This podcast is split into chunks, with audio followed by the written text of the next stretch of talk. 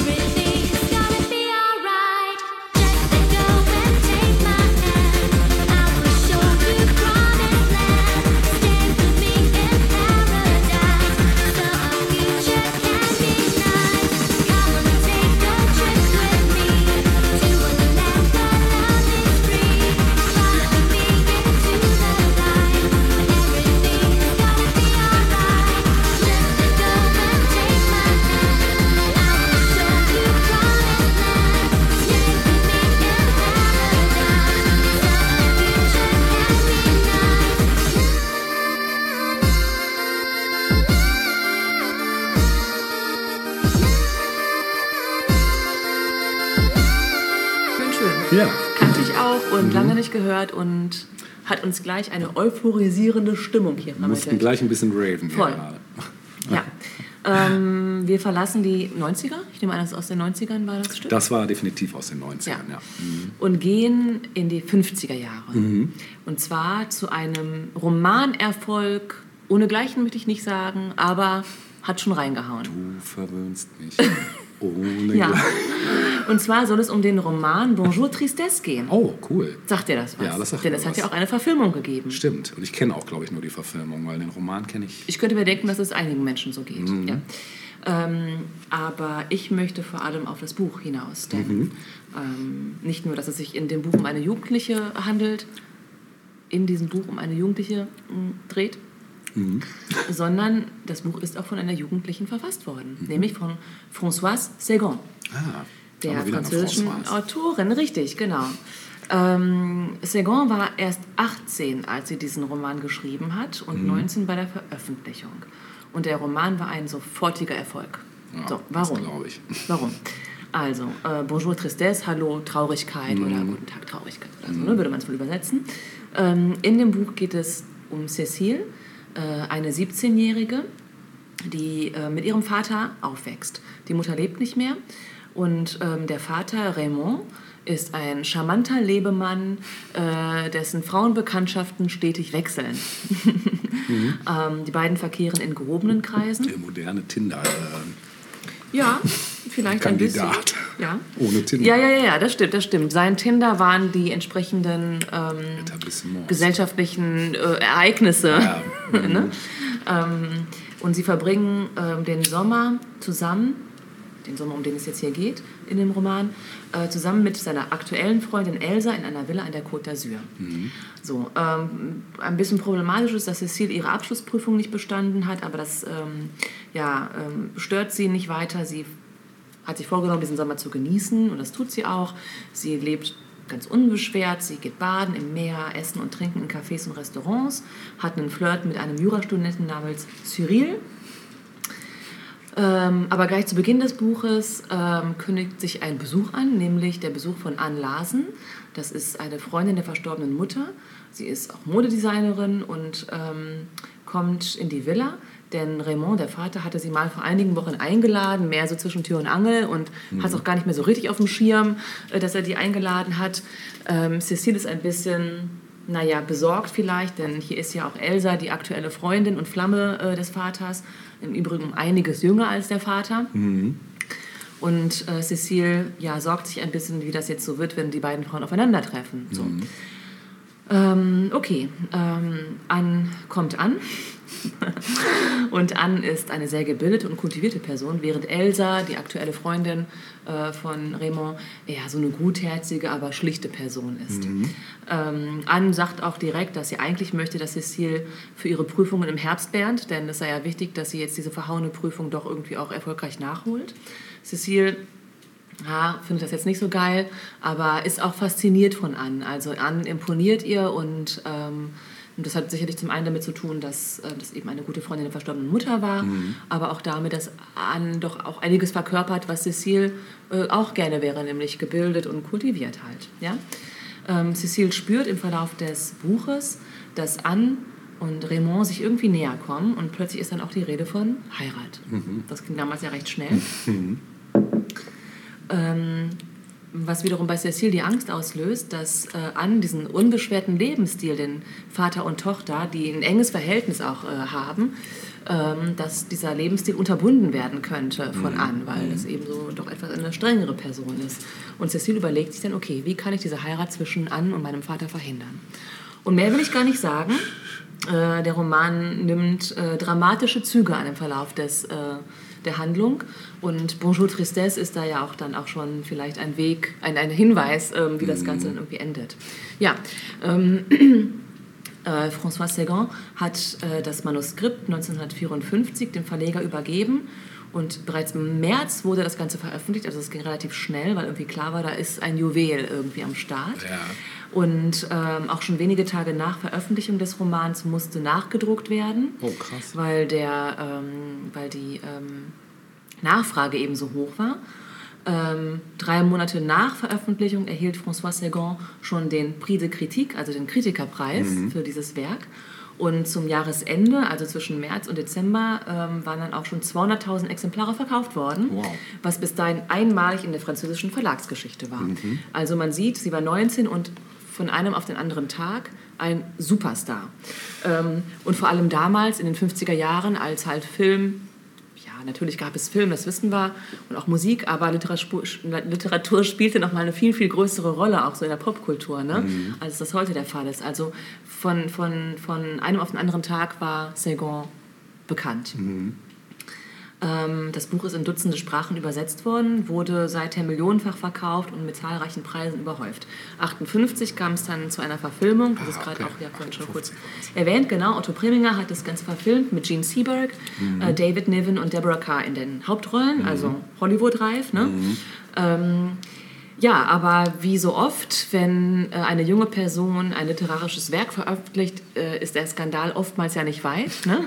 Und so war es auch hier, denn 1954 war sowas wie ähm, ja, diese, diese sehr offene Sprache, die Sagan da niedergeschrieben hat. Ähm, auch insbesondere, ähm, wenn sie dann beschrieben hat, wie sie mit ihrem Flirt Cyril da irgendwie am Strand ist und ähm, oder auch wie der Vater mit seinen Frauen da irgendwie am Start ist. Das war alles schon sehr offen ne, für die damalige Zeit und sehr freizügig. Und ähm, somit kam dann auch schnell der Vorwurf, der Roman sei unmoralisch. Und ähm, man kann sagen, es war ein Skandal, als dieser Roman äh, veröffentlicht wurde. Krass. Allerdings ähm, hat sich das Ganze dann irgendwann ja auch beruhigt im Verlauf der Jahre und Jahrzehnte und ähm, die Zeitung Le Mans hat ähm, das Buch unter oder auf Platz 41 der 100 Bücher des Jahrhunderts gepackt. Boah, okay. Ja. Ähm, eine Kritik war ähm, vom katholischen Schriftsteller François Mauriac, äh, katholisch halt, ne? Ähm, Weiß man schon Bescheid. Genau, der veröffentlichte eine vernichtende Kritik und bezeichnete die Autorin als charmantes kleines Monster von 18 Jahren. Das ist ja fast noch harmlos eigentlich. Ne? Ja. Also ich glaube, das wäre heute ganz anders Ja, das denke ich auch. mit so einer Kritik. Ja, aber sie bekam eben auch Lob ähm, für ihre Kühnheit, ähm, diese Geschichte so niederzuschreiben und ähm, ihr Sprachstil wurde als gläserne Präzision bezeichnet. Ähm, mit, dieser, mit diesem frühen Ruhm ähm, und ähm, ja, dieser Tatsache, dass sie plötzlich als Kultfigur gehandelt wurde, äh, kamen dann eben für sie im Privatleben doch aber auch einige ähm, ja, neue Herausforderungen, sage ich mal. Also äh, sie brach ihr Studium ab, zog nach Paris und schrieb von, von da an dann eben auch als freischaffende Autorin. Äh, Hat auch viele weitere Romane geschrieben, die jetzt ähm, durchaus auch erfolgreich waren und auch verfilmt wurden. Lieben Sie Brahms zum Beispiel, sagt er vielleicht Ah, ja, was, ja. ist mit Ingrid Bergmann und Anthony Perkins zum Beispiel verfilmt worden. Ja. Das waren alles Hits, aber es wurde ihr ein bisschen das Seichte unterstellt. Also Mhm. es ist jetzt nicht die große Weltliteratur, von der wir hier reden. Ne?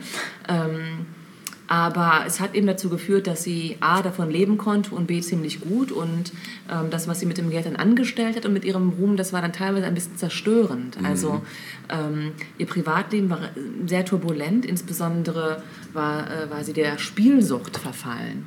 Also sie war spielsüchtig. Krass. Mhm. Und das ging so weit, dass sie sich dann irgendwann selbst den Zutritt zum Casino sperren ließ. Okay, dann Dann muss es schon. und gesagt, ähm, ihr lasst mich hier bitte nicht rein. Ich komme Ja. gleich, aber lasst mich nicht rein. Ja, Das genau. ist krass. Ja.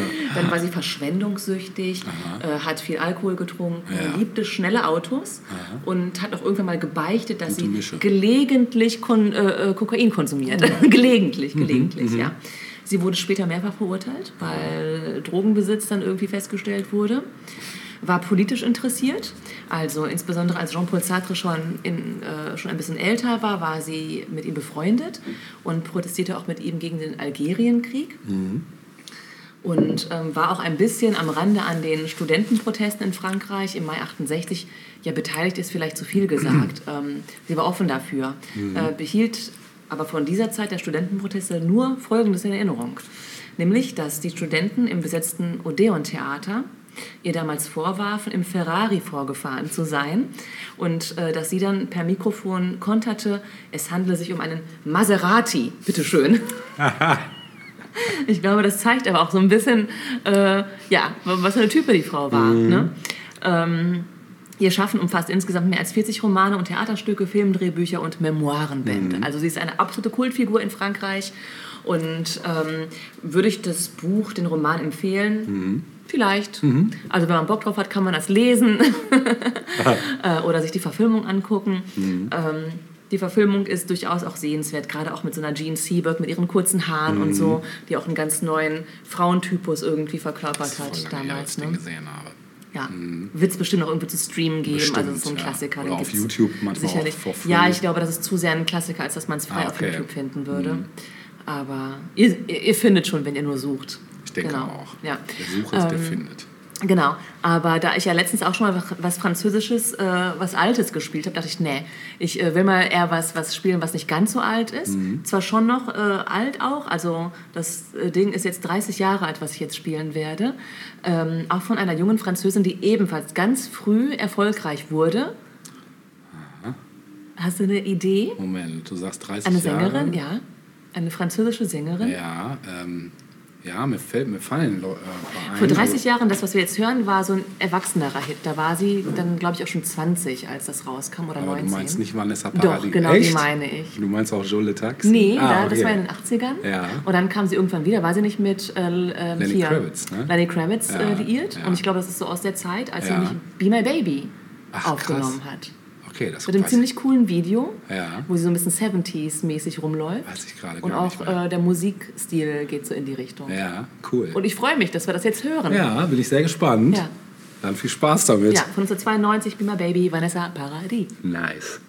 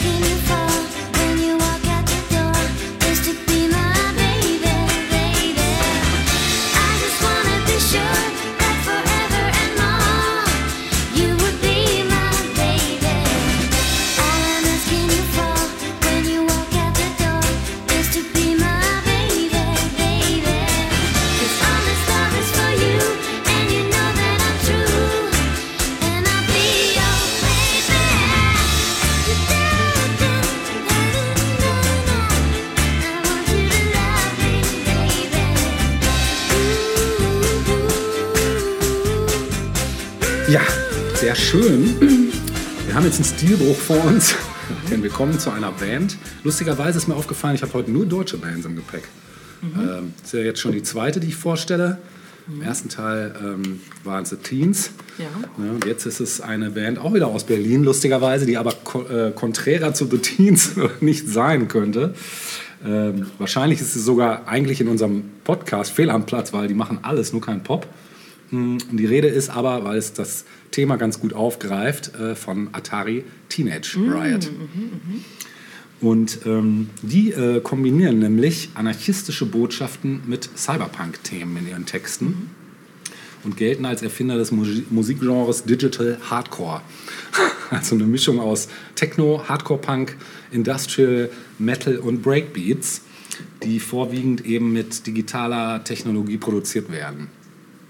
Ja, und Atari Teenage Riot erschaffen ihre Songs ausschließlich auf einem Atari ST-Computer, also gute alte Zeit. Äh, In den 80ern wurde das ja hauptsächlich benutzt, das Teil. Äh, unter anderem zum Beispiel von Stock Aitken Waterman, prominentester Verfechter dieses Computers. Und eben, die benutzen den deshalb danach Ansicht der Band Fortschritte im Bereich von Musik und Kunst nicht von Fortschritten der Computertechnologie abhängig sein. Das ist auch so. Also das würde ich wohl so unterschreiben, weil letzten Endes ist das Werkzeug, mit dem du arbeitest, eigentlich egal. Also so weit würde ich gehen.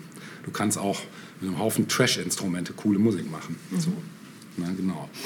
Ähm, ja, das Projekt wurde 92 in Berlin von Alec Empire, Hanin Elias und Karl Crack gegründet. ja, später kam die klassisch ausgebildete Soundscape-Künstlerin Nick Endo noch dazu. Und allerdings waren regelmäßig noch weitere Musiker dann auch dabei, sodass es keine feste Besetzung eigentlich gab. Und das erste Konzert von Atari Teenage Riot fand im Frühling 92 in Berlin statt, als die Gruppe bei Disposable Heroes of Hippo Prissy im Vorprogramm auftrat. Und kurz danach unterzeichneten sie einen Die Vertrag. haben wir mal gespielt. ja, genau. Mit Television. Genau, super Song Ja. auch. Mhm. Kurz danach unterzeichneten sie einen Vertrag bei dem Indie-Musiklabel Force Inc. Und nach der ersten Veröffentlichung Hetzjagd auf Nazis beim englischen Phonogram-Label in England. Ja, im Jahr 93 erschienen die Singles Atari Teenage Riot und Kids Are United und man arbeitete an den Aufnahmen zum ersten Album Delete Yourself. Die Band tourte in England, trat bei der Popcom mit The Prodigy und Moby auf. Und Ende 93 kam es aufgrund von Unstimmigkeiten über die Vermarktung der Band zur Trennung mit Phonogram. Und daraufhin gründete Atari Teenage Riot 94 das eigene Plattenlabel Digital Hardcore Recordings. Und bald wurde der britische Radio-DJ John Peel auf die Band aufmerksam und lud sie zu einer seiner bekannten Peel-Sessions ein. Genau, 96 unterschrieb die Band dann bei Grand Royal, also dem Label der Beastie Boys, und erreichte mit dem Album Burn Berlin Burn in den USA Goldstatus. Wow, krass. Und die Das hab ich Tour- nicht gewusst. Nee, das waren auch Sachen, die wusste ich auch nicht. Und die haben getourt mit Rage Against the Machine, Beck, John Spencer, Spencer Blues Explosion, Wu-Tang Clan, Ministry und Moby. Also schon Auch ganz, eine, ganz ja, gut was. Mischung, Ja, ja. auf jeden Fall. Ganz gut was mitgenommen. Im gleichen Jahr kam es auch zu einer Kollaboration mit der Band Slayer für den Song No Remorse, der im Soundtrack des Films Spawn zu hören war. In den Jahren 97 und 99 waren sie dann unter anderem Headliner des Fuji Rock Festivals in Japan. 99 spielte Atari Teenage Riot auf einem Lastwagen anlässlich der 1. Mai-Demonstration in Berlin, die gegen der Beteiligung deutscher Soldaten bei der NATO-Militärintervention in Jugoslawien aufrief. Und während des Konzerts kam es rund um den Lautsprecherwagen zu Ausschreitungen. Ähm, die Band spielte jedoch weiter, bis sie von der Polizei abgeführt wurde. Kam nicht zur Anklage, da keine Straftat der Musiker vorlag. Und äh, ja, die Videomitschnitte wurden als Beweismaterial in Gerichtsverfahren gegen einzelne Polizeibeamte zugelassen, die unverhältnismäßig hart gegen einige Demonstranten bei der Demonstration vorgegangen waren. Und im Jahr 2000 pause- pausierten dann Atari Teenage Riot äh, vorerst nach einer langen Tour mit der Band Nine Inch Nails. Und die Live-Aufführung der Single Rage äh, in der Fernsehsendung U3000 von Christoph Schlingensief bei MTV gilt als letzter öffentlicher Auftritt der Gruppe, so wie sie in den 90er Jahren zu sehen waren. Nachdem sich dann im September ja leider 2001 Karl Crack das Leben genommen hat, schien die Zukunft der Gruppe ungewiss. Die Mitglieder gingen dann vorerst getrennte Wege. Und im März 2002 wurde das Album Future of War aufgrund des Booklets in Deutschland indiziert. Anfang 2010 kündigten Atari Teenage eine äh, Reunion-Show in London und die neue Single Activate an. Und als neues Mitglied kam MC CX Kidtronic dazu. Und Damit ist Atari Teenage Riot jetzt wieder ein Trio. Den Gesang hat Nick Endo übernommen, denn Hanin Elias ist auch nach wie vor nicht mehr dabei. Und in der Formation waren die dann äh, im Jahr 2010 auf einer Tour durch Deutschland, Taiwan, Japan und die USA. Im Sommer unterzeichneten sie dann einen Vertrag mit Steve Aokis Dimmac für die USA und Kanada. Äh, Im Juni 2011 erschien nach zwölf Jahren das Studioalbum Is This Hyperreal? Und die tourten darauf dann nochmal durch die USA, Europa und Japan und äh, spielten neue Länder wie zum Beispiel Russland, Kolumbien, Chile, Argentinien und viele mehr. Bei ihrem ausverkauften Konzert in Tokio wurde das Live-Album Riot in Japan aufgenommen, welches kurz darauf in Japan veröffentlicht wurde und im Februar 2012 auch international dann auf den Markt kam. Ja, äh, seit Februar ist noch ein neues Mitglied dazugekommen, der in London lebende Rapper Rowdy Superstar. Und in der Besetzung spielen Atari Teenage Riot auch bei dem Musikfestival Coachella in Kalifornien. Ähm, dann schrieben sie noch die Musik für die Videopräsentation zur Eröffnung des Kongresses des Chaos Computer Clubs im Jahr 2013. In dem Film äh, wurde die 30-jährige Geschichte von, ja, von den Hackern und deren Computertechnologie dargestellt. Und ja, am 26. März 2014 erschien das fünfte Studioalbum Reset, vorerst nur in Japan, Japan wo es sofort auf Nummer 1 der Foreign Album Indie Charts einstieg. In Europa ist es dann erst im Februar 2015 erschienen. Atari Teenage Riot beschreibt sich grundsätzlich als anarchistisch-libertär und in den Texten geht es oft um die Gefahr, die von Nationalismus, äh, ja, von Nationalismus ausgeht, der Rassismus zur Folge hat. In Titeln wie Deutschland has got to die oder Black Flags wird die Aufteilung der Welt in Nationalstaaten in Frage gestellt und kritisiert. Und Alec Empire, der Kopf, äh, beschreibt in einigen Interviews, dass die Vergangenheit der Deutschen Demokratischen Republik und der dazugehörige Überwachungsstaat auf einen zu mächtigen Staat zurückzuführen sei. Die klare antifaschistische Positionierung der Band wird besonders in dem Song Hetzjagd auf Nazis deutlich. Da hört man eine Stimme eines Hörspielerzählers, der sagt, der neunte Schuss ging sauber durch die Stirn, welches oft als Aufruf zur Ermordung von Neonazis interpretiert, interpretiert wurde. Und weitere Textzeilen sind im ansonsten instrumentalen Stück nämlich nicht vorhanden. Das Thema Korruption taucht auch immer wieder in verschiedenen Zusammenhängen auf. Ähm, Das Album Future of War beschreibt Verstrickungen zwischen Politikern und der Rüstungsindustrie und nahm den Irakkrieg 91 als Inspiration. Ähm, ja, und jedes Album der Gruppe hat ein Thema als Leitfaden. Immer wieder beschreibt die Gruppe ihre Musik als Riot Sounds und zitiert mit äh, Riot Sounds Produce Riots William S. Burroughs, der in seinem Text die Theorie aufstellt, dass man in dem lauten Abspielen von Klängen eines Aufstands in der Öffentlichkeit auch einen Aufstand herbeirufen könnte, äh, da sich die Hörer dementsprechend verhalten.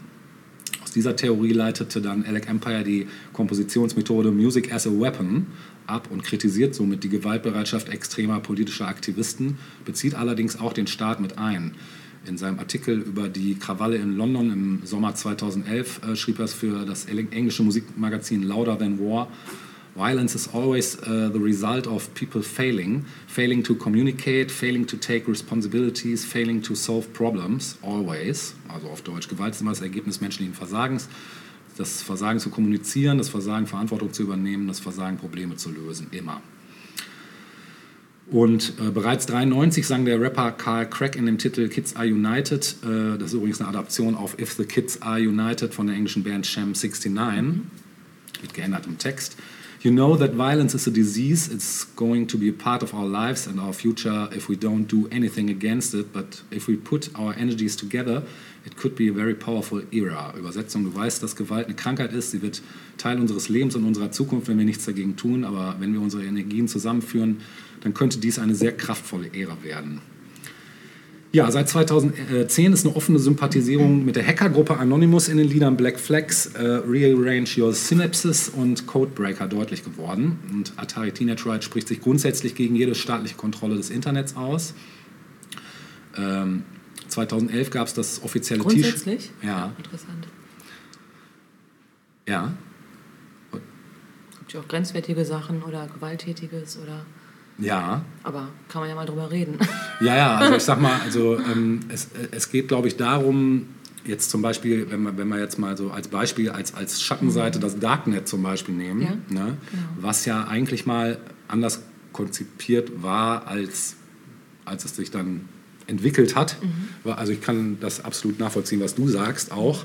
Also es muss irgendwie eine Regulierung her. Und ich meine, in der Rolle sieht sich Anonymous ja oft. Also sprich, die ursprüngliche Anonymous-Fraktion sieht sich ja eher so als die, das Kollektiv, was kein Gesicht hat, was eben an den richtigen Stellen eben solche Sachen wie Ungerechtigkeit oder Kriminalität aufspürt und das Ganze dann ausfindig. Also haben sie ja auch in der Vergangenheit.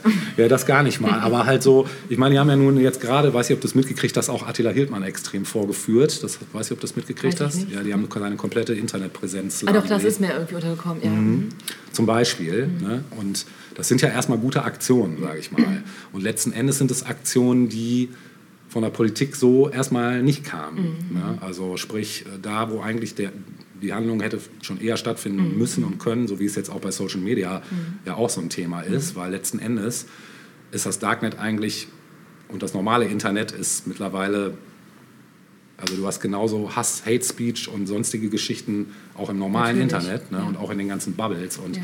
da wird ja jetzt ja auch gerade hoffentlich dann mal dementsprechend reguliert und aufgeräumt. Das Genau, Problem aber ist, das heißt, das passiert ja, was sie eigentlich nicht möchten. Mhm. Nicht, oder? Ja, beziehungsweise sie schreiben, also wenn ich das richtig verstehe, schreiben halt den einzelnen Individuen da mehr Ja. Handlungsspielraum Ja. zu als jetzt dem Staat. Ja. Ne? Genau, es geht eigentlich grundsätzlich immer darum, an die Eigenverantwortung zu appellieren. Mhm. Ja, ich weiß, das ist, äh, Stichwort Impfen. ja, ja, ja, bestes Beispiel. ja, aber interessant auf jeden Fall. Ja. Also ich finde den Ansatz sehr gut auf jeden Fall. Ähm, wo, wo war ich jetzt stehen geblieben? Ach so, genau. Das äh, Magazin Wired schrieb, dass die äh, fehlerhaften Töne der Band die beabsichtigte Imperfektion eine neue Bedeutung in unserer Zeit bekämen. Also Alec Empire wird zitiert, von Musik bis zu nuklearer Energie. Menschen verstehen Technologie als eine Religion und sagen, das wird all unsere Probleme lösen. Ich bin sehr skeptisch, was das anbelangt. Und das finde ich auch ein wichtiger Punkt, weil ähm, ja, ich glaube halt auch nicht, dass es die Technik alleine sein wird. So, die ist auch nur ein Werkzeug und in den falschen Händen ist Technik Ja. genauso ge- gefährlich wie alles andere auch. Ne? Genau, aber ich würde natürlich jetzt gerne ein Musikstück spielen, da habe ich mich jetzt ein bisschen schwer getan, deshalb musst du losziehen. Ähm, kleinen Moment. Also, ich darf. Äh, Dann äh, zieh dir doch ziehen. mal los, genau. Huch, das Ups, waren gleich zwei, okay. Jetzt mal zwei Lieder hören. zwei. Nummer zwei wieder. Nummer zwei. Da bin ich mal gespannt. Ich habe die jetzt nicht beschriftet. Wir hören jetzt Atari Teenage Riot und ich sag danach, welcher Song es war. Viel Spaß.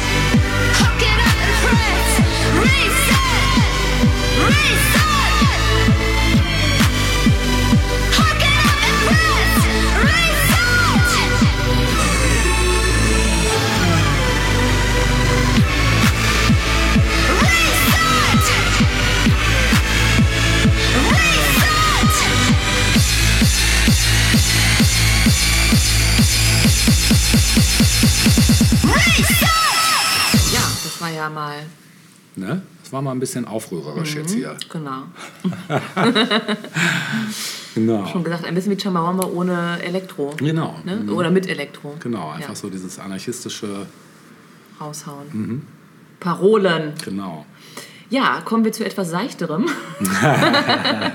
mein Spezialgebiet.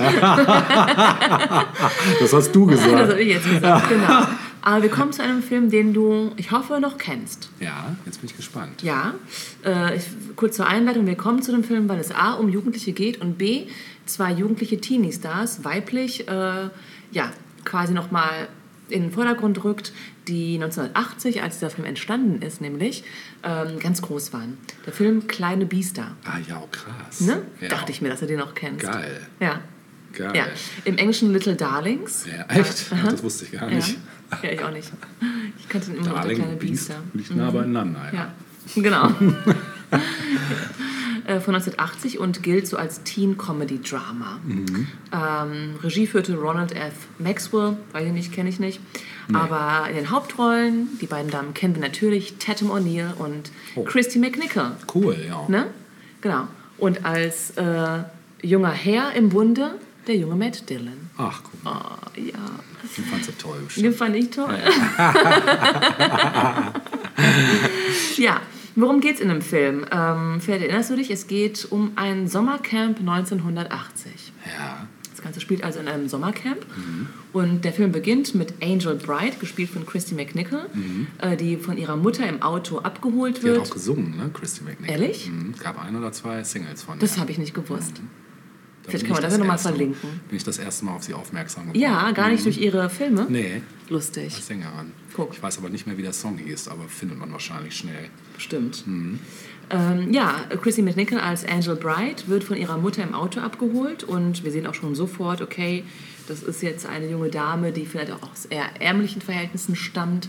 Sie steht da am Wegesrand in ihrer Kluft und raucht eine Kippe. Und die Mutter kommt vorgefahren in so einem offenen Auto, raucht auch eine Kippe, sagt ihrer Tochter aber, dass es nicht gut sei mit dem Rauchen. Und so, naja, so fängt das also an, genau. Und die Mutter fährt sie zum Bus, der die jugendlichen Mädchen zum Sommercamp bringen soll. Und äh, parallel dazu sehen wir, ähm, wie äh, die wohlhabende Ferris Whitney, gespielt von Tatum O'Neill, von ihrem Vater wiederum gebracht wird in so einem Protzauto. Ja? Und da der Bus schon voll ist und nur noch quasi ein Platz frei ist, ähm, Christy McNichol sitzt schon, also Angel sitzt schon im, im Bus, aber neben ihr ist noch ein Platz frei. Und äh, Ferris muss also neben ihr Platz nehmen und äh, die beiden könnten nicht unterschiedlicher sein. So. Und ähm, ja, es, es kommt zu einer sofortigen Ablehnung und sogar zu einer kurzen Prügelei. So geht's direkt los. Ja, die eine haut auf die andere ein. Muss Und, gucken. Und die anderen Mädels im Bus finden es total super. Die feuern die beiden an, genau. Und äh, die anderen Mädels, die dann eben auch dann zu dieser späteren, im Verlauf des Films dann entstehenden Clique halt zählen. Da ist halt eine, die bereits verlobt ist. Also das sagt sie halt auch sofort so ein bisschen, ja, so ein bisschen ähm, altklug, etepetete, so eine Mischung und aber schon verlobt. Äh, dann haben wir einen so ein Hippie-Mädel, irgendwie das immer so auf Peace und Ausgleich und so setzt, ne? Dann, ähm, dann noch eine, eine kleine Junge, die sich immer an die Älteren hängt und so, so ein paar Stereotype werden da halt auch direkt mit vorgestellt. Ja, im Camp selbst ähm, sehen, stehen sich die beiden Mädels, die beiden Hauptdarstellerinnen immer noch feindlich gegenüber. Und dabei sind eigentlich beide Mädels gutherzig. Ne? Aber Angel ist so, ja, durch, ihre, durch ihren Hintergrund eher zynisch und argwöhnisch, während Ferris so die brave, naive und romantische ähm, Type irgendwie verkörpert. Ja. Ja. Und gleich zu Beginn ähm, des Camps kommt dann auch die Frage auf, so welches Mädel hat wie viel Erfahrung mit Jungs. Und ähm, es entsteht, ja natürlich, Ja. und es steht eine Wette, es ist 1980. und es, steht die, es entsteht die Wette, welche der beiden Mädels, also Angel und Ferris, landet als erste zum ersten Mal mit einem Jungen im Bett. Au. So, zack, dang. Und ähm, naja, Jungs gibt es tatsächlich auch, nämlich auf der anderen Seite des Sees. Da Ich ist wollte gerade sagen, die waren aber nicht im selben Camp. Nein, natürlich nicht. natürlich nicht. Gemischte Camps gab es nicht. Nein, nein, nein, nein, nein, nein. Äh, es gab äh, Geschlechts, geschlechtsgerechte Camps Ah, ja. sozusagen. Und ähm, auf der anderen Seite des Sees befand sich das Jungencamp. Und dort äh, passend, verbrachte der sein, seine Ferien Matt Dillon als Randy. Und, äh, Randy. Und er wird dann eben das äh, Objekt der Begierde für Angel. Äh, während sich Ferris wiederum den erwachsenen Betreuer Gary äh, ausguckt. Das ist der männliche Betreuer im Camp der Mädels. Das war schon, schon ein bisschen älter auch als Ja. sie. Ja. Ja, ja, zu Recht. Sie ja. beschwärmt ihn halt so an Ja. und ist ganz romantisch und denkt sich, mit Gary möchte ich eine Familie gründen. ja, die anderen Mädels im Camp teilen sich in Teams auf und feuern dann jeweils ihr Mädchen an. Ne? Und äh, beide versuchen dann eben auf verschiedene Art und Weisen ihr Objekt der Begierde zu verführen. So. Und daneben gibt es dann halt so die typischen Filmcamp-Szenen wie Essensschlachten, Gesang ums Lagerfeuer und das Knüpfen von Freundschaften und so. Ah, ich dachte, das Knüpfen von Makramee. Hätte auch gut noch zu 1980 gepasst. Freundschaftsbänder. kommt gerade gro in großem Stil zurück. Ja, ich Makramee, weiß. weißt Ja, du? ja. Ja, ja, so als Blumenampel zum Beispiel. Ist, ja auch, ist ja auch was Schönes. Kann man mal machen. Ja, ähm. Gut, und zum Ende des Films ähm, lernen äh, Angel und Ferris sich selbst natürlich nochmal eine ganze Spur besser kennen und knüpfen dann aber eben auch Freundschaften und ähm, die sind dann auch fürs Leben. Ja. So, ähm, ähm, der Hintergrund zum Film ist der, dass ähm, Tatum O'Neill und Christy McNichol Ende der 70er Jahre die absoluten neuen Teenager-Idole waren. Das schwappte ja auch nach Deutschland drüber. Ne? Also äh, nicht umsonst kennen wir beide diesen Film. Und äh, beide waren aber auch Kritikerlieblinge. Also Tatum O'Neill gewann, das war ja lange Zeit, ich weiß nicht, es- ich glaube, das ist inzwischen gebrochen, dieser, dieser ähm, Rekord. Aber Tatum O'Neill gewann als jüngste Gewinnerin den Oscar ever im Alter von zehn Jahren für Wow. Paper Moon. Ach, krass. Ja. Während, ähm, Das wusste ich auch nicht. genau, während Chrissy McNichol äh, zum Beispiel einen Emmy für ihre Rolle in der Serie Eine amerikanische Familie Mhm. bekam, da war sie gerade mal 14. Also beide waren schon echt früh im Showbiz unterwegs. Ja. Äh, allerdings waren damals äh, gute Rollen für Frauen rar Mhm. und insbesondere für Jugendliche. Also äh, heranwachsende Mädels, das war schwer, dann irgendwelche Hauptrollen zu gelangen, weil es die einfach so nicht gab. Mhm. Und ähm, es gab vor allem auch keine wirklich auf, auf ihre Lebensphase zugeschnittenen Rollen, Mhm. bis dann eben Kleine Biester kam. Und Kleine Biester wurde geschrieben von zwei Frauen, Ah. nämlich von ähm, Delane, Daleen Young und Kimmy Peck. Ja, der Film selbst war kein großer Kritikererfolg. Das äh, ist auch schwierig, glaube ich, mit so einer Story irgendwie. Da muss schon viel mehr kommen, ähm, damit das Ganze dann auch wirklich von Kritikern geliebt wird. Aber ähm, unglaublich beliebt beim Publikum. Ähm, das Problem war allerdings ein bisschen, wenn wir so Richtung Vervielfältigung auf VHS-Basis denken oder dann später auch DVD, dass ähm, der Soundtrack so gut war und so mit, mit so populären Acts bestückt, ähm, dass dann schon die zweite VHS-Auflage ähm, ja, ähm, durch die ganzen Lizenzierungsgeschichten mit weniger der Originalmusik äh, auskommen musste. Also es wurden teilweise Tracks rausgeschnitten Oh, okay. für diese zweite. VHS-Veröffentlichungsphase. Ja. Aber auf dem Ur-Soundtrack waren so Sachen wie Blondie drauf, Cool. Ricky Lee Jones, Supertramp, The Cars und so. Nice. Ja. Ähm, der Film kam allerdings nie auf DVD oder Blu-ray raus. Oh, das ist aber auch komisch. Ja, ist aber so. Warum denn? Ich kann aber schon mal sagen, dass es ihn frei verfügbar auf YouTube zu Oh, sehen gibt. Und zwar auf Deutsch nice. und auf Englisch. Geil. Das ist Das cool. ist selten, oder? Ja, Dass wir das hier stimmt. so haben. Das stimmt. Ja, genau. Werden wir natürlich auch verlinken. Kann man Mhm. auch alleine finden, wie man möchte. ähm, der Film steht allerdings schon auch im Schatten von äh, anderen Teenager-80er-Jahre-Filmen. Ähm, also Breakfast Club beispielsweise Ja, oder natürlich auch- 16 Candles oder wie sie nicht alle hießen. Ähm, die inhaltlich aber wesentlich harmloser waren. Mhm. Also äh, Kleine Biester nimmt schon kein Blatt vor den Mund, muss man sagen. Ne? Ja. Also es geht dann auch schon, ja, es wird halt offen erzählt irgendwie, so Mhm. was, so, was sich die Mädels wünschen von, von ihren Jungs und so. Ne?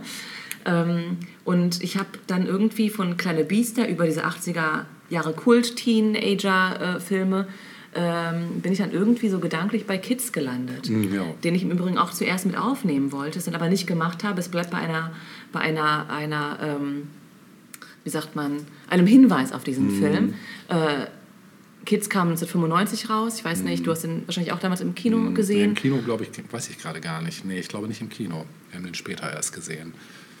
Aber es war ein. Schocker. Ja, ja, auf jeden Fall. Kids waren Schocker. Ja, total. Ne? Da ist nichts Heftiger- unschuldig nee, null. und äh, alles roh. Heftiger irgendwie. Film. Ja, Wie genau. hieß nochmal die Darstellerin? Bei Kids, Ja, äh, Chloe Sevigny? ja, genau. Genau, ist ja, hat ja zum Glück dann ja auch eine weitere Karriere fortführen können Mhm. und so. Die Jungs, glaube ich, weniger. Einer der Hauptdarsteller ist dann auch tatsächlich auch an, an einer Überdosis, glaube ich, äh, gestorben und so. Oder Stimmt, da war was, Irgendwie ja. Mhm. sowas, ja, ganz krass auf jeden Fall.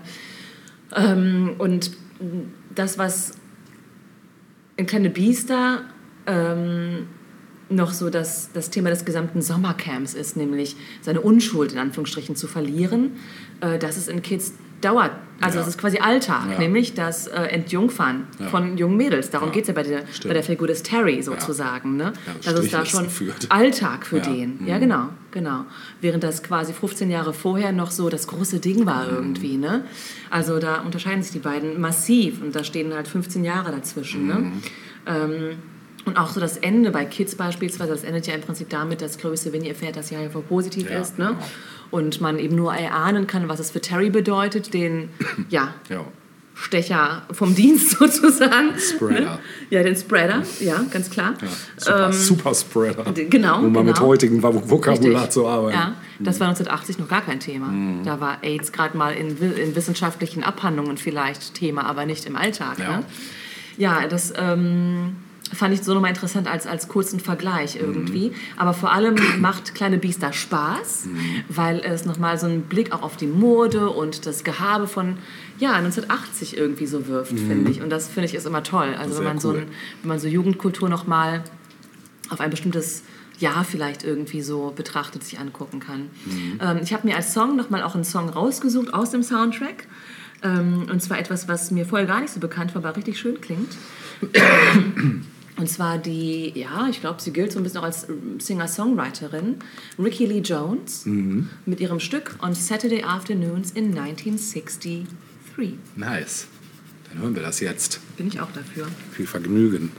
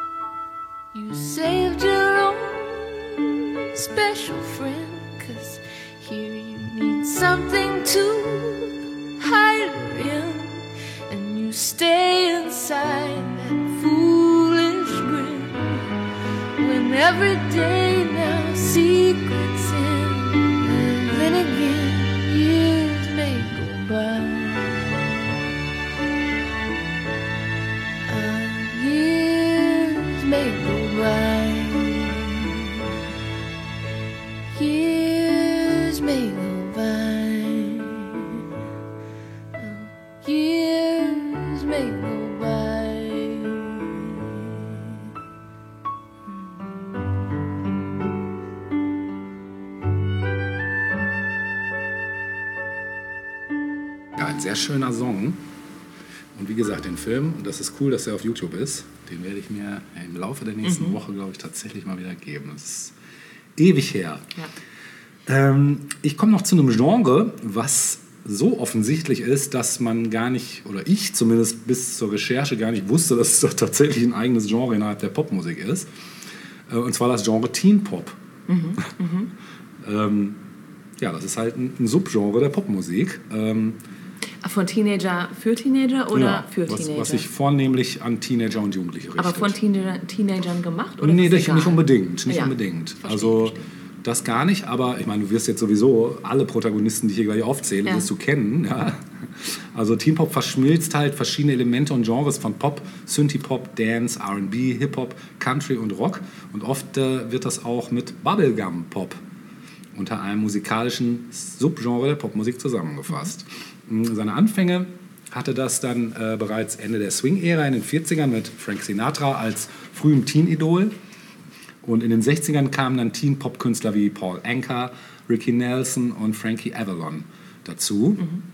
Während der 70er führten dann Künstler wie The Osmonds, Donny und Mary das äh, Genre mit weiteren Erfolgen fort. Weitere erfolgreiche Vertreter der Richtung waren Olivia Newton-John, The Partridge Family, Sean Cassidy und die Bee Gees vor ihrer Disco-Ära. Ja, ab 80 begann dann die Welle des Teen Pop ähm, mit Künstlern wie Michael Jackson, Madonna, Cyndi Lauper, Pat Benatar, Wham, George Michael, Debbie Gibson, Tiffany, Samantha Fox, Kylie Minogue. Samantha Fox auch für Jugendliche? Ich dachte, das wäre eher so Das war dann, genau, das war schon für die, für die Reiferen. ab 18. Nach dem Stimmbruch. Und natürlich, wie könnte es anders sein, den New Kids on the Block natürlich, welche mit ihren Teen-Pop-Stücken zahlreiche Nummer 1 Hit feierten. Ja, und dann gab es noch so Musikproduzenten wie die vielbeschworenen Stock Aitken und Waterman, die vorwiegend Teen-Pop-Hits produzierten. Und durch den sehr großen Erfolg äh, dieser Welle wurde Teen Pop in den 80ern neben Synthie-Pop zum Hauptgenre der Popmusik. Und Anfang der 90er vermischten sich weitere Genres wie Grunge und Gangster-Rap mit Teen Pop und bestimmten seit 91 den Mainstream in Nordamerika. Und zeitgleich wurde Teen Pop dann auch in UK noch populärer und es entwickelten sich Boygroups wie Take That und Bands wie Oasis, welche die Begründer des Britpops dann waren. Und das Britpop-Genre, das auch Einflüsse vom Teen Pop enthält, wurde dann in den 90ern das beliebteste Genre in Großbritannien. 1996 veröffentlichte dann die britische Girlgroup Spice Girls ihren ersten und erfolgreichsten Teen-Pop-Hit Wannabe, der weltweiten Nummer 1 Hit wurde und Einfluss auf die Generation der Teen-Pop-Musik nahm. Zur selben Zeit entwickelten sich dann der Stil mit, äh, mit Gruppen und Künstlern wie zum Beispiel Hanson, den Backstreet Boys, NSYNC, Robin und den All Saints weiter zum Hauptgenre der Popmusik. 1999 erreichte der Teen Pop Höhepunkte mit Künstlern wie Britney Spears, Christina Aguilera, Jessica Simpson, Savage Garden, Jennifer Lopez und Mandy Moore, die alle weltweite Nummer 1 Hits hatten. Aber es entwickelte sich auch Teen Pop One-Hit Wonder, wie zum Beispiel Willa Ford, Jamie Lynn Siegler, Casey, Aaron Carter und Dream Street. Da sagt mir keiner was von. Ist Aaron Carter nicht der kleine Bruder von dem großen? Das könnte Carter? sogar sein, ja. Ja. Wäre was für eine weitere One-Hit-Wonder-Episode Ja. mit Teen Pop äh, Special. Zur Jahrtausendwende kamen noch weitere erfolgreiche Künstler wie Shakira, Nelly Furtado, Avril Lavigne, Hilary Duff, Atomic Kitten und Billy Piper hinzu. Ja, und die erfolgreichsten Girlgroups. Ja, witzig. Also ein paar Leute würde ich da jetzt, da hätte ich jetzt nicht gedacht, dass das so speziell, also ich weiß wohl, was genauso. darunter jetzt zu verstehen ist, aber so eine Jennifer Lopez hätte ich jetzt nicht gedacht, dass äh, ihre Songs vornehmlich für den Markt der Teenies, äh, aber scheint Anscheinend. so zu sein. Ne? Ja. Ja, die erfolgreichsten Girlgroups zu der Zeit waren Destiny's Child Mhm. und natürlich die Spice Girls. Äh, ja, ja, jedes Genre Ich fand mischt. ja All Saints immer ganz cool. Fand ich auch super. Fand ich auch das war cool. so die erwachsenere Ja, Variante genau. der Spice Girls, ne? Stimmt, Ja. stimmt. This boy is. Das waren Nee, das äh, war, Brandy und ähm, Monika. ja, das war auch Super. Lied. Ja. Nahezu jedes Genre mischte Teen-Pop-Elemente dann in die Musik, wie, zum, wie Post-Grunge-Rock, zum Beispiel Nickelback, Puddle of Mud, Three Days Grace, Creed und Cedar, sowie Hip-Hop, darunter 50 Cent natürlich, Eminem, Kanye West, Lil Wayne und Lil Jon. Und um das Jahr 2005 verwendeten viele Künstler, äh, wie zum Beispiel Lindsay Lohan, Jojo, Jesse McCartney, Rihanna, Maria, Mariah Carey, Beyoncé, Beyoncé? Ja, Beyoncé. Usher, Katy Perry, Gwen Stefani und Chris Brown Teen-Pop-Musik äh, und feierten weltweite Erfolge. Es entwickelte sich zu dieser Zeit auch äh, Disney- und Jungstars wie Vanessa Hutchins, Ashley Tisdale, Miley Cyrus, Drake Bell, Victoria Justice, Demi Lovato und die Jonas Brothers, die Cheetah Girls, Selena Gomez und Justin Bieber, die mit ihrer Teen-Pop-Musik weltweit Erfolg hatten. Genau. Ich möchte Und wen gab es in Deutschland? Tokyo Hotel. Ja. Und echt? Echt? Ja, natürlich. Echt. Das waren vor allem auch Leute, die auch selbst noch Jugendliche waren. Stimmt, hast du recht. Echt, hast Mhm, du recht. genau, ich bleibe auch in Deutschland mit dem Musikstück, was ich Mhm, jetzt spiele. Nämlich ein klassisches Bubblegum-Stück, was noch gar nicht so alt ist. Ich würde mal sagen, ja, ist 2006 oder so, 2007, von einer Düsseldorfer Formation mit dem Namen Frank Pop Ensemble Mhm. und ihrem Stück Hip Teens. Don't wear Ach, blue jeans. ja. Viel Vergnügen.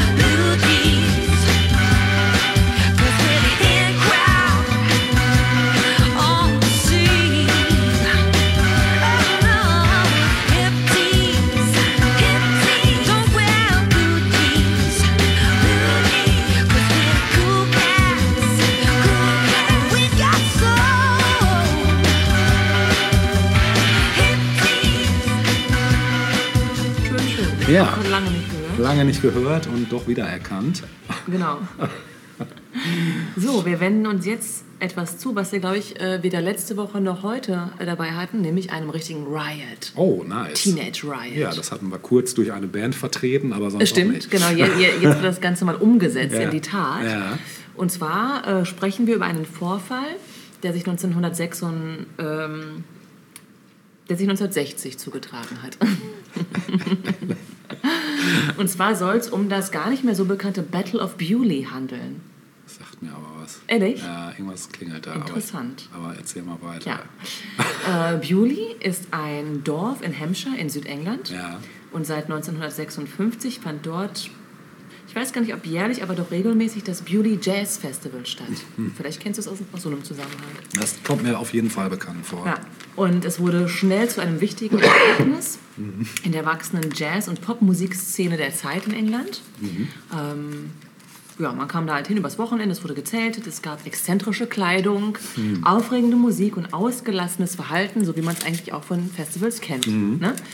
Ähm, ja, das Ganze fand statt auf dem Grundstück von Lord Montagu, der das Ganze auch organisiert hat.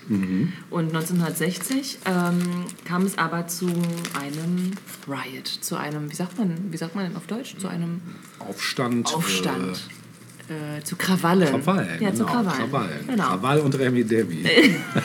genau, genau das gab es Ja. 1960 in Bewley. Ja. Ähm, es waren, wie schon zuvor, jugendliche Jazzfans gekommen. Ich wusste gar nicht, dass es unter Jazzfans auch Krawalle geben kann, aber gut. Und Jugendliche vor allem auch. Ja. Ne? ja, genau. Aber damals war das halt die Musik der Stunde eigentlich, äh, neben Rock'n'Roll. Mhm. Ja. Ne? So.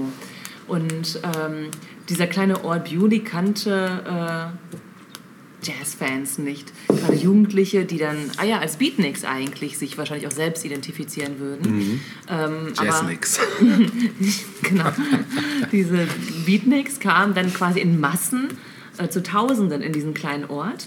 Und ähm, das wühlte natürlich erstmal so ein paar Gemüter auf. Also ein empörter Hotelbesitzer, so schrieb es damals eine Zeitung, sagte, es würde mir nichts ausmachen, wenn sie sich hin und wieder mal waschen würden. ja. ähm, so, die Jugendlichen trugen zerknitterte, Jeans und T-Shirts, Sandalen. Sandalen waren ein heißes Ding unter Beatniks, ja. Und zerzauste Haare. Äh, Kann man sich vorstellen, wie das 1960 so rüberkam. Ne? Voll. Genau. Stars, die 1960 zum Beauty Jazz Festival äh, angereist waren, waren Memphis Slim, Cleo Lane, Ottilie Patterson und Chris Barber unter anderem. Äh, an diesem Wochenende wurden insgesamt 1500 Liter Fassbier und 24.000 Flaschen Bier verkauft. Alt. Ja, Tja. genau. Alt glaube ich nicht, aber ja.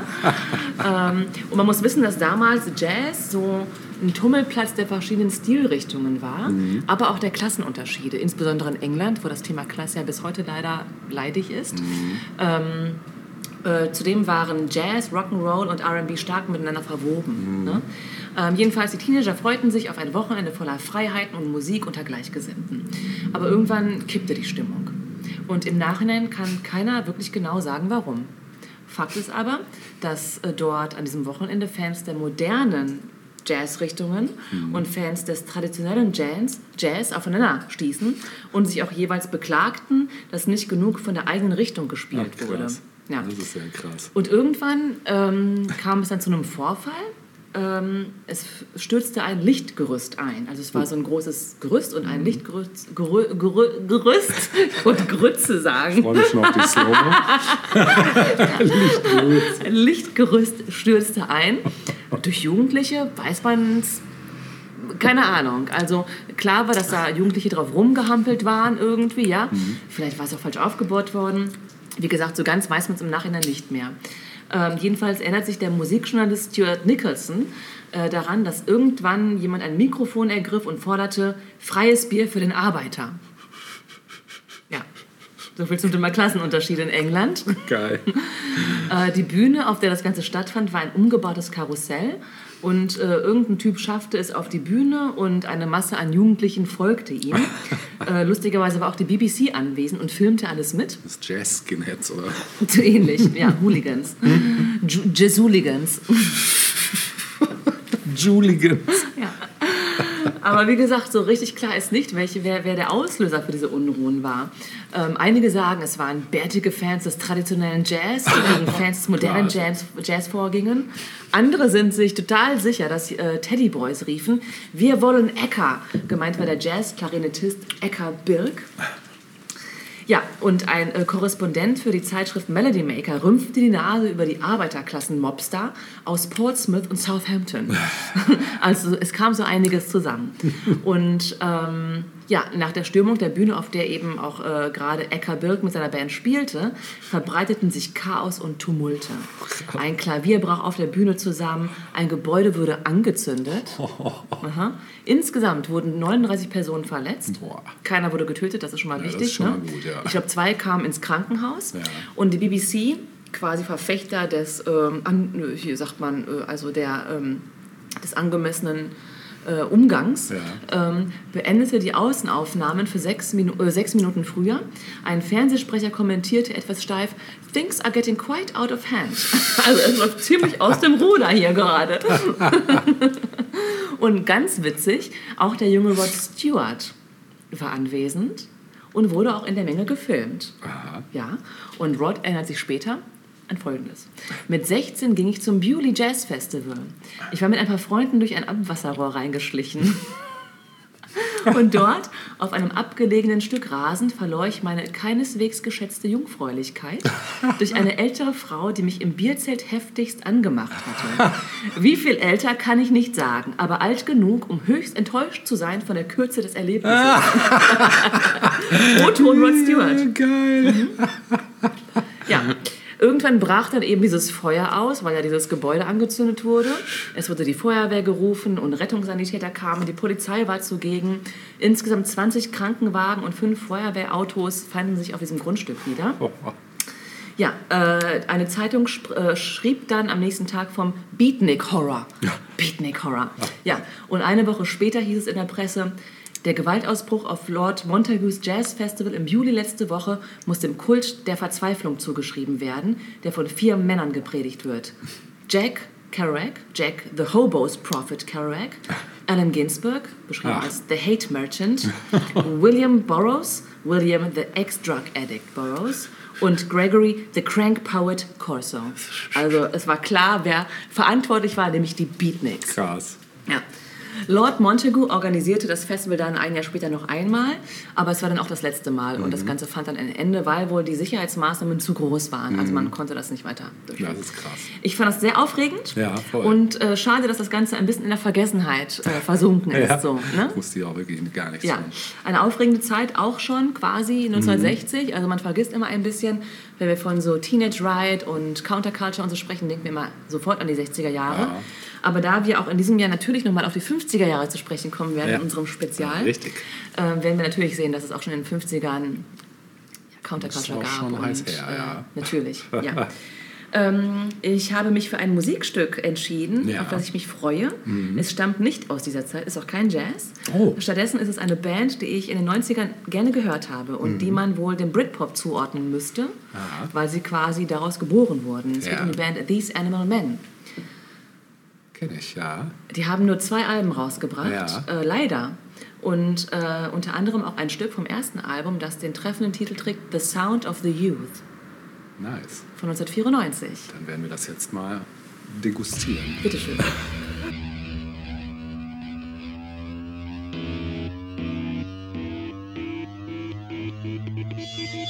Such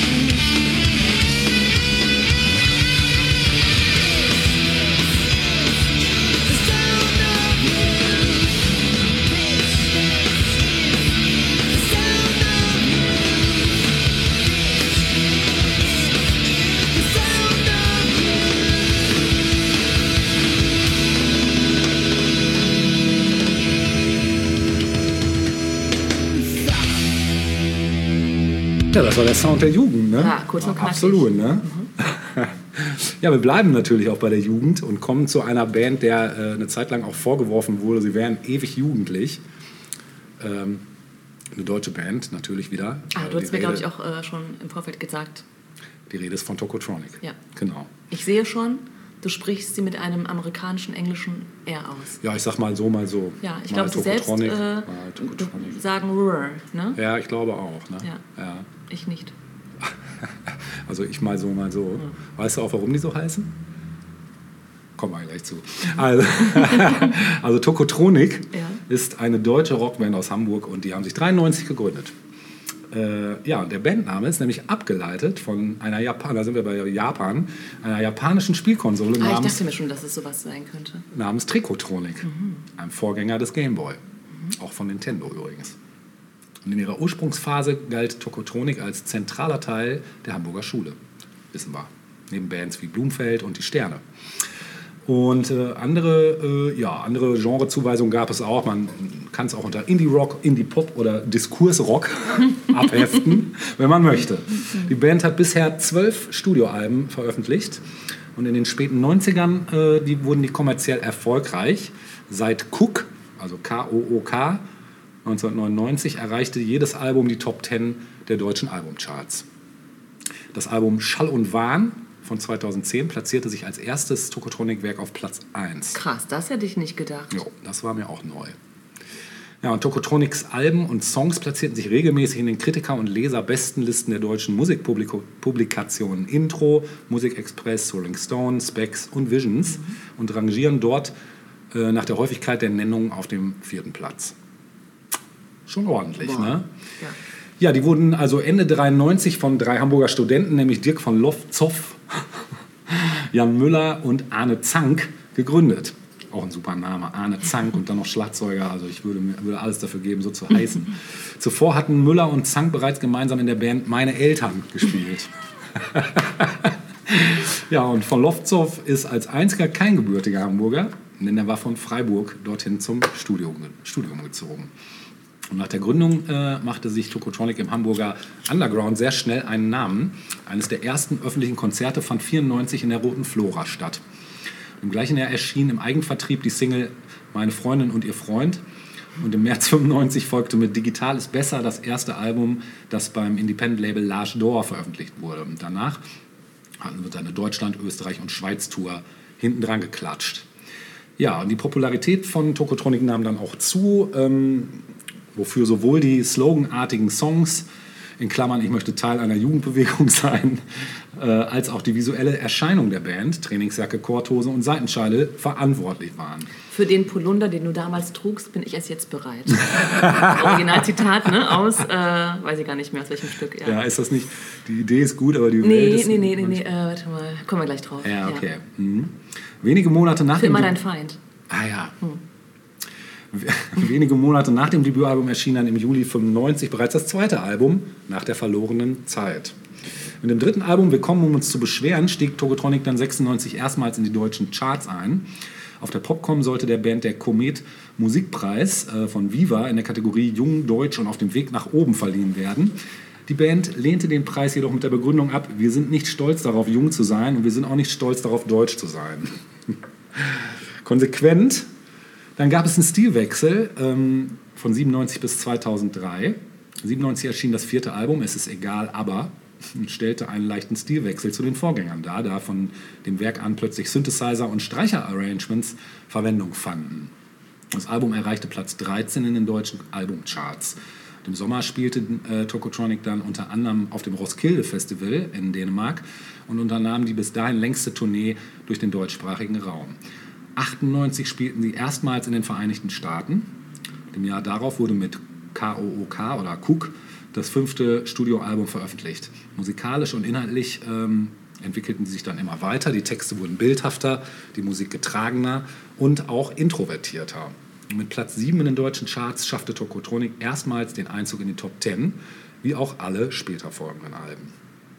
Nach der folgenden Tour lieferte dann T.S. Ullmann, der Sänger von Tomte, der die Band als Roadie begleitete, mit Wir könnten Freunde werden, die Tokotronic Tour-Tagebücher, einen Blick in das Innenleben der Band. Ja, und 2000 erschien ein Remix-Album, doch erst 2002 wurde das selbstbetitelte sechste Studioalbum Tokotronic veröffentlicht. Dann gibt es die Berlin-Trilogie von 2004 bis 2010. Ähm, denn schon seit 2000 war äh, Tokotronic bei Live-Auftritten von Rick McFall, äh, Gitarre und Keyboard, unterstützt worden. Und äh, 2004 wurde er offiziell das vierte Bandmitglied. Im Januar 2005 erschien dann das siebte Album, Pure Vernunft darf niemals siegen. Das wurde in Berlin aufgenommen und von Moses Schneider produziert. Schon wieder ein Schneider. Es gibt echt so viel Schneider. Schneider Taschenbücher hatten wir ja auch. Hatten wir auch, genau, genau. Ja, ebenso wie die zwei darauffolgenden Werke, die wurden auch von dem Schneider produziert. Und nachträglich wurden die drei Alben daher zur Berlin-Trilogie zusammengefasst, eine Hommage an die Berlin Trilogy von David Bowie. Kapitulation, das achte Studioalbum der Band, wurde im Juli 2007 veröffentlicht und Tokotronics langjährige Plattenfirma Large Door war aufgelöst worden, leider, weshalb das neue Werk dann beim Label Vertigo Records verlegt wurde. Das Album wurde von vielen Kritikern und Feuilletonisten ausgesprochen positiv aufgenommen. Ja, und im Januar 2010 kam das neunte Album Schall und Wahn auf den Markt, das gleichzeitig den Abschluss der Berlin-Trilogie bildete. Äh, stieg direkt bei den in Spitzencharts der, äh, Spitzenplatz der Albumcharts ein und wurde die erste Nummer 1 der Bandgeschichte. Ja, ich werde hier gleich einen kleinen Break einlegen. Ich wollte noch kurz. Sag mal, ähm, wie, wie, wie, wie stehst du zu der Band? Ähm, Ich finde sie nach wie vor großartig. Ja. Also ich finde, nach wie vor tatsächlich. Ja, Okay, ich finde, die sind auch in Würde gealtert. Mhm. Ich sage auch gleich nochmal warum, aber das sage ich erst im zweiten Teil. Denn ich wollte noch kurz was zum politischen Engagement ähm, Ja. sagen, weil das ja auch nicht ganz unwichtig Absolut, ist. Ne? klar, Also Tokotronic lässt sich wohl aktiv der linken Szene ähm, zuordnen und neben der Unterstützung von I Can't Relax in Deutschland, einer Kampagne gegen Nationalismus in der deutschen Popkultur, hat sich äh, Tokotronic auch immer wieder so an Solidaritätsaktionen für alternative und antifaschisch- antifaschistische Organisationen beteiligt. 97 spielte die Band auf zwei Konzerten für Wildwasser e.V., eine Organisation für Opfer sexualisierter Gewalt. Und in Hamburg trat die Band 2002 unter anderem bei einem Solidaritätskonzert für den geräumten Bauwagenplatz Bambule in der Roten Flora auf. Und ähm, am Vorabend äh, des 8. Mai 2005, also dem Jahrestag der deutschen Kapitulation, war Tokotronic einer der Top-Acts bei Deutschland Du Opfer, einer von Jungle World und weiteren linken Gruppierungen organisierten Veranstaltungen. Einige Wochen später spielte die Band dann auf dem Festival Berlin 05, welches im Rahmen des Projekts P Jugendliche zur politischen Partizipation ermuntern sollte. Und im Rahmen der Kampagnen gegen den G8-Gipfel in Heiligendamm im Juni 2007 beteiligte sich Tokotronic durch den Bierbeben-Remix von Aber hier leben, nein danke, auf dem Sampler Move Against äh, G8. Und im September 2009 trat die Band anlässlich der Feiern zum 20-jährigen Jubiläum der Besetzung der Roten Flora erneut dort auf, ebenso im Oktober 2014 zur 25-Jahr-Feier. Äh, Darüber hinaus setzen sich äh, Tokotronic zusammen mit Pro Asyl seit 2015 für den Schutz von Geflüchteten ein. Genau. Das erstmal zum ersten Teil. Äh, ich würde jetzt auch gerne einen alten Song spielen. Also meine Einstiegsdroge spiele ich jetzt mal direkt vom ersten Album. Digital ist besser. Ja. Den Ist gleichnamigen mein Song. absoluter, äh, ich, nee, ich habe viele Lieblingssongs der Band, aber Ja. ich muss sagen, dass ich tatsächlich nur die ersten drei Platten der Band habe und ein Ja. äh, Freund von uns hat alle. Ja. Und ich muss sagen, dass ich mit den späteren irgendwie, mit dem Getragenen, nie, also klar, inhaltlich müssen wir über Tokotronic nicht reden, ist genau, ne, das, klar, Ja. äh, hängt mein Herz mit drin so, ne? Ja. Ähm, aber musikalisch muss ich echt sagen, dass ich wirklich das raue, frühe Klar. absolut favorisiere. Ich höre es auch regelmäßig, immer Ist- noch gerne. Ist bei mir genauso, muss ich auch Ja. ganz ehrlich sagen. Ich hatte auch damals erst ein Problem, als die seichter wurden. Mhm. Das war bei Blumfeld genau das Gleiche, wo ich dachte, oh, was passiert jetzt hier? Aber ich muss mittlerweile sagen, ich kann mit beiden Phasen, bei beiden Bands viel tun, weil, weil die einfach vom, von dem, wie sie von der Message, die sie transportieren und auch von so, wenn ich die reden höre oder so in Interviews, also ich kann halt immer noch Absolut. absolut äh, Ja, relaten klar. zu denen Ja. und ich kann mittlerweile, da ich selber auch älter bin, auch mit dem Getragenen was tun und ich finde es auch krass, wie gut die, also wie intelligent und gut die Popsongs schreiben Ja, können. das Interessante ist, dass mir irgendwann mal aufgefallen ist, das, was ich bei Ihnen nicht mag, das getragene, fast theatralische, Ja, ja. habe ich bei Suede auf Englisch geliebt. Ah, ja. Also im Grunde genommen ist das relativ ähnlich Ja, fast vom, stimmt. vom, von der Art der Das Darbietung. Ne? Ja, aber vielleicht macht es dann auch wieder die Sprache. Ne? Vielleicht, das kann gut sein. Weil ja. ich kann das auch nachvollziehen. Ich habe ja grundsätzlich auch eher ein Problem mit deutschsprachiger Musik, muss ich ganz ehrlich sagen. Es gibt wenig deutsche Bands, die deutschsprachig singen, mit denen ich was tun kann. Aber die beiden, also Blumfeld und Tokotronic, Ja. gehören bei mir auf jeden Fall äh, nach wie vor dazu. Das sind so eigentlich die Bands, wo ich immer sagen würde, okay, das Ja. Und, und gerade so die ersten Alben, perfekter Soundtrack für Ja. jede Jugend. Ja, ja, für jede Jugend. Pflichtprogramm. Auf jeden Fall, ja. Wir hören jetzt Digitales besser und melden uns nachher noch mal kurz zurück mit was Aktuellem.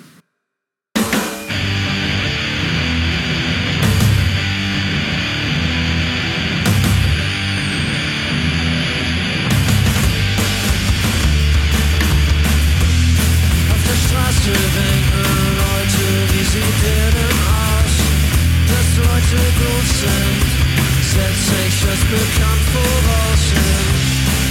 Gesellschaft, in der man bunte Uhren trägt.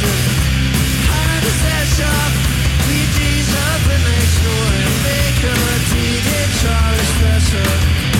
Digital ist besser. Digital ist besser für mich. Manchmal denk ich, wie es wäre,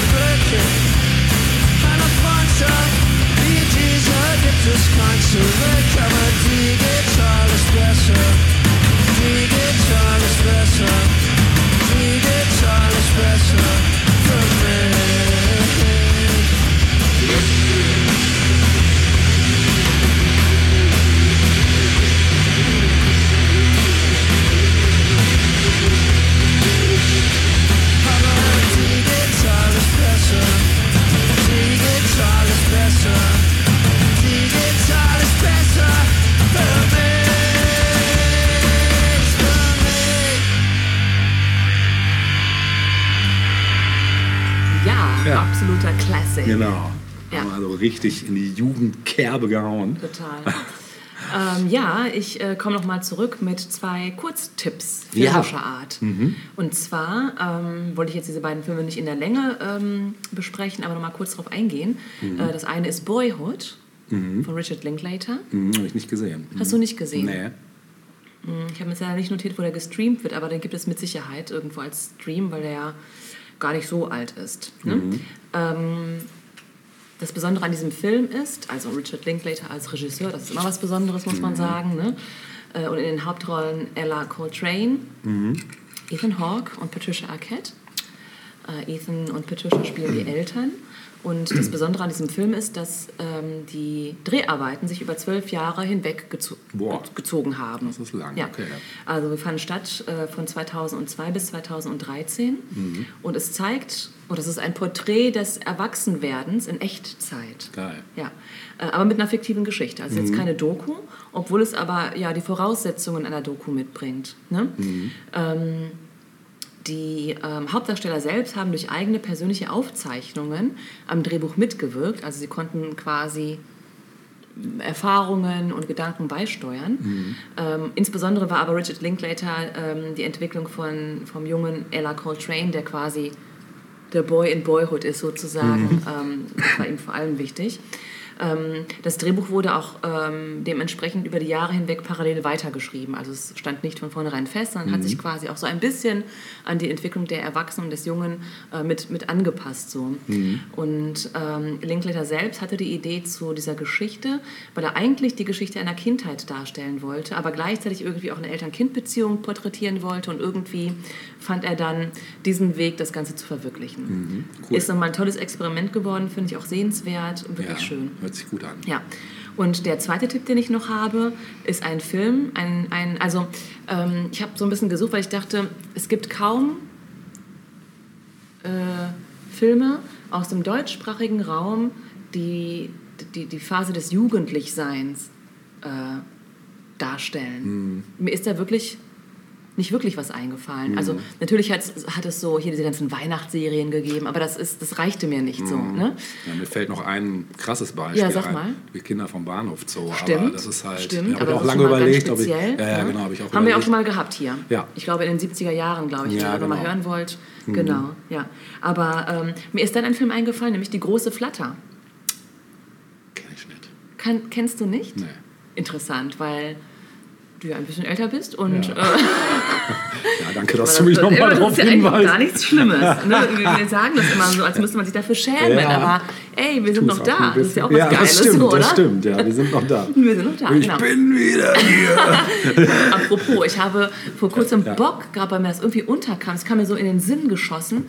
Westernhagens äh, Lass uns leben. Was für ein geiles Lied eigentlich. Mhm. super, Kann man ja. mal wieder hören. Ja, hast du das mitgekriegt jetzt mit seiner Impfgeschichte? Impfgeschichte. Mit Freiheit genau. Wahrscheinlich so? kam ich deshalb drauf. Ja, weil er doch angepisst ist, dass die Corona-Leugner das immer bei seinen, ihren Richtig. Spaziergängen Hat das spielen. mal eben beim Impfen gezeigt. Genau, voll Und gesagt, geil. das ist Freiheit, Leute, Genau, ihr richtig- Spinner. richtig gut.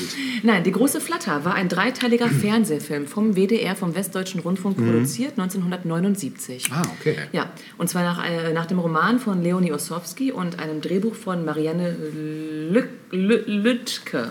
Ja, Ja, kennst du Lüchte? ja. Den Ort Lüchte? Ja, kenne ich, ja. Ja. Lüchte. Der, der schreibt sich ja aber nicht mit CH. Nee, ne? ich weiß. Der schreibt sich mit L-Ü-G-D-E oder so. ne? Ja, irgendwie so, Lüchte, Ich, ne? äh, ja, genau. Ich habe immer Lügte gesagt. Ja, ja, hab ich auch Bis dann eine Lüpperin meinte, ach, Lüchte. Lüchte! Mensch, Lüchte! Okay, sorry. Ich habe den Akzent nicht drauf. Tut mir leid. Naja, jedenfalls. Ähm, es stehen zwei Freunde im Vordergrund, nämlich Joachim, genannt Schocker, und gespielt von Jochen Schröder, Ach, krass. dem Zivi aus der Schwarzwaldklinik Ja, im ja. späteren, und äh, seinem Freund Richie, gespielt von Richie Müller, den man ja auch Ach, kennt. ja. Krass. Ja. Und die beiden leben in einer armen Siedlung am Stadtrand von West-Berlin 1979. Ja. Äh, beide hoffen eines Tages aus dieser Welt aus Armut, Arbeitslosigkeit, Alkoholismus ausbrechen zu können. Und äh, ja, ausbrechen können heißt in ihrem Jargon die große Flatter machen, deswegen der Titel. Äh, Richie ist genervt von, seiner Schu von der Schule, er bleibt sitzen. Ähm, ja, hat da kleinere Gaunereien am Start und sein Traum ist es, Rockgitarrist zu werden. Äh, Richies Vater ist ähm, Alkoholiker und gewalttätig, also das ist so das Milieu, aus dem er stammt. Schock, Schocker hat realere Ambitionen, er will Fernfahrer werden und irgendwann mal nach Italien abhauen oder zumindest in Richtung Italien. Ähm, Schocker macht auch seinen Abschluss, aber sein sozialer Hintergrund verhindert eine Lehre als Kfz-Mechaniker. Also das, ähm, ja, er stößt an seine Grenzen aufgrund seiner Herkunft. Ja. Ähm, dann gibt es ja noch Schockers Freundin Ellie. Äh, die will nicht, dass ähm, Ricky einen schlechten Einfluss auf Schocker ausübt. Ri Ricky sage ich schon, Richie. Richie wiederum steht aber auf Ellie und es ist dann, naja. Jedenfalls, irgendwann plant Richie dann einen Raubüberfall auf ein Juweliergeschäft und das Ganze läuft ein bisschen aus dem Ruder. So. In weiteren Rollen ähm, dieses Dreiteilers war noch Hanna Schigula, Oh, kennt man, Günter Lamprecht und Ja. einige andere große Namen der damaligen Zeit. Cool. Ja. Der Film selbst ist erst ab 16 freigegeben, komischerweise. Okay. Vielleicht, weil zu viel Sozialrealität auf den Magen schlägt. Mhm. Mehr noch als Gewalt und Sex, aber gut. Äh, so ist es wohl. Ähm, leider habe ich diesen Film nirgends online finden können. Ja. Also ich, keine Ahnung, es scheint nicht gestreamt zu werden, äh, Mhm. wird nicht auf YouTube. Auf YouTube gibt es halt so ein paar Trailer-Geschichten und so. Da kann man mal reingucken, um mal so ein bisschen was vom Vibe dieses Films mitzukriegen. Insbesondere eben 1979. Na, das ist nochmal eine ganz eigene Zeit so. Absolut. Vielleicht habt ihr mal Bock drauf und ähm, Ähm, da fällt mir auch noch gerade ein Film ein, Ja, den habe ich jetzt zwar nicht denn? vorbereitet, aber den habe ich gerade vor gar nicht allzu langer Zeit mal wieder gesehen. Äh, Nordsee ist Mordsee, kennst du den? vom Namen. Auch aus den 70ern, auch so eine Sozialstudie, auch Ja. total krasser Film. Hätte auch super gepasst eigentlich zum Thema, weil da geht es auch um so Kids und Jugendliche eben Ja. Ich glaube, die Hamburg. 70er haben das nochmal eher aufgegriffen. ja. So, ne? ja, sehr, sehr rau, sehr unbeschönigt, also sehr krass auch. Ja. Könnte mir auch vorstellen, dass der nicht ab 12 ist. Ja. Äh, Ich habe den allerdings sehr früh gesehen. Der hat mich total verstört als Kind, weiß ich noch. Also es war schon, schon krass. Ja. Ähm, Werde ich vielleicht auch noch mal verlinken. Also ich glaube, in der neueren Zeit gibt es schon auch so ein paar Filme. Äh, hier, ich habe den leider nicht gesehen. Wie hieß der denn? Ähm, nicht Kollateralschaden. ähm, Systemfehler? Nee. Ja, Systemsprenger. Systemsprenger, geiler habe ich nie gesehen. Geiler Film. Du hast ihn gesehen, Ja. ne? Genau. Ich glaube, der könnte so ein bisschen in so Ja, eine Richtung gehen. Definitiv, heftig. Aber ansonsten ist dieses Thema Jugend im deutschen Film eher nicht so repräsentiert, oder? Also in den letzten Jahren ein Es bisschen. gab halt viele Serien früher, ne? Die irgendwie mit Kindern und Jugendlichen waren. So Manny der Libero, Jack Holborn. Genau, das äh, meinte ich ja vorhin auch so ein bisschen mit diesen, mit diesen Vorweihnachtsserien. Genau. Aber so richtig das Gefühl einer Jugend, einer Ja. bestimmten Generation hat das nicht aufgegriffen. Nee, nee, das waren Gar fiktive Geschichten meist. Fiktive Geschichten, unterhaltsam Ja. und gut, total Ja, ja, toll auch. Aber Fall. anders als das, was wir jetzt hier gerade Ja, noch so gemeint das haben. Ne? stimmt. Das stimmt. Naja, ich glaube, du wolltest zurückkommen zu Tokotronik oder Tokotronic. Richtig, das wollte ich. Genau, denn ich wollte noch mal kurz auf das Aktuelle und auch auf Nebenprojekte kommen von Tokotronic, weil da gab es auch einiges. Also äh, Anfang 2013 äh, erschien das analog aufgenommene zehnte Album Wie wir leben wollen von Tokotronic. Tokotronic. Und am 1. Mai 2015 erschien das elfte Album der Band. Das ist nach Aussage der Band unbetitelt, wird jedoch aufgrund seines Covers sowie in äh, Abgrenzung zum weißen Album meist als das rote Album bezeichnet. Das Thema Liebe zieht sich als Leitmotiv durch alle Songs des Albums und die Bandmitglieder sind außerdem alle in verschiedenen Nebenprojekten aktiv. Dirk von Loftsoft zusammen mit Thies Minter in Phantom Ghost, sehr empfehlenswert, so ein eher elektronisches Projekt. Jan Müller bei Das Bierbeben, die kennen wir auch. Und äh, Dirty Dishes auch noch, ist äh, Jan Müller auch noch. Und dann gibt es noch Arne Zank, der ist nämlich als DJ Shirley aktiv. genau. Ja, und im November 2017 kündigte die Band ihr zwölftes Album an, Die Unendlichkeit. Wurde dann am 26. Januar 2018 veröffentlicht. Und als erste Singles erschienen Hey Du und 1993. Ja, das 13. Studioalbum dann von Tokotronic, Nie wieder Krieg, ist am 28. Januar dieses Jahres erschienen. Also ganz frisch. Und bereits im April 2020 brachte die Band vorzeitig die dafür vorgesehene Single Hoffnung heraus, da deren Thematik von Isolation und Vereinzelung äh, zu der herrschenden Corona-Krise passte auch wenn der Text bereits vorher entstanden war. Ja, die Veröffentlichung war gemäß von äh, Dirk dann als Art musikalischer Hoffnungsschimmer gedacht. Im September 21 erschien die erste Vorabsingle des Albums mit dem Titel Jugend ohne Gott gegen Faschismus. Und im Oktober folgte die Premiere von Ich tauche auf in der NDR Late Night Show Inas Nacht. Und schließlich veröffentlichte die Band dann im Dezember 21 den Titelsong Nie wieder Krieg äh, mit einem Video vom Regisseur Max Wiedenhofer. Genau, und ich möchte natürlich noch einen dieser Songs spielen. Ich habe mich entschieden für die wunderbare Ballade Ich tauche auf. Die ist nämlich in Kooperation mit der österreichischen Sängerin Soap and Skin entstanden. Und die beiden, also Dirk und sie, wechseln in den Lyrics sich ab und das Stück ist krass. Es ist eine Ballade, es ist sehr melancholisch getragen, aber ich dachte mir, das ist jetzt ein guter Ausklang hier für diese Folge. Und ja, eigentlich können wir uns schon verabschieden. Ne? Wir wünschen euch, Einen schönen Februar, genau, hoffen auf sinkende Fallzahlen, mhm. besseres Wetter besseres Wetter. und, überhaupt Weltfrieden. Genau. Ne? Und Gesundheit. Und Gesundheit. Frohsinn. Bleibt gesund. Genau. Und in diesem Sinne ja, hoffen wir, schaltet ihr beim nächsten Mal wieder ein, wenn es wieder heißt tausend Jahre Pop! Kultur. Auf Wiedersehen. Tschüss. Tschüss.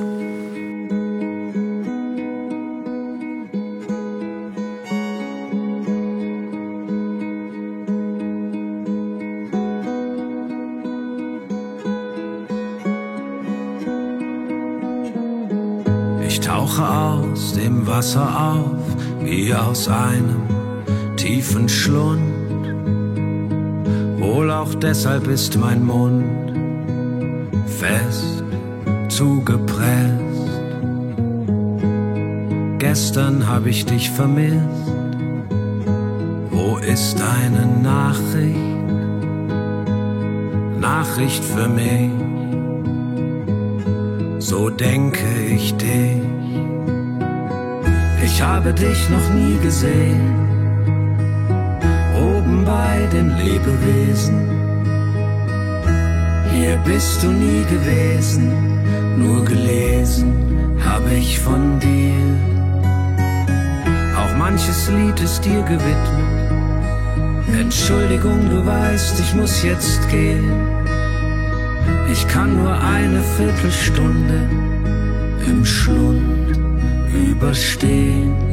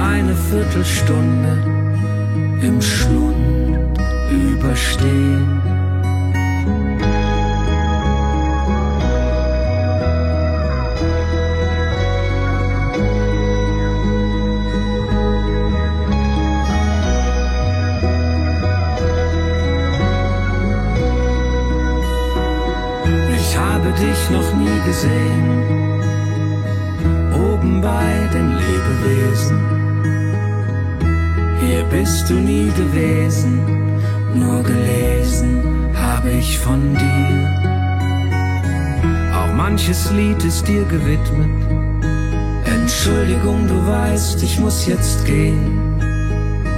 Ich kann nur eine Viertelstunde im Schlund überstehen und keine Sekunde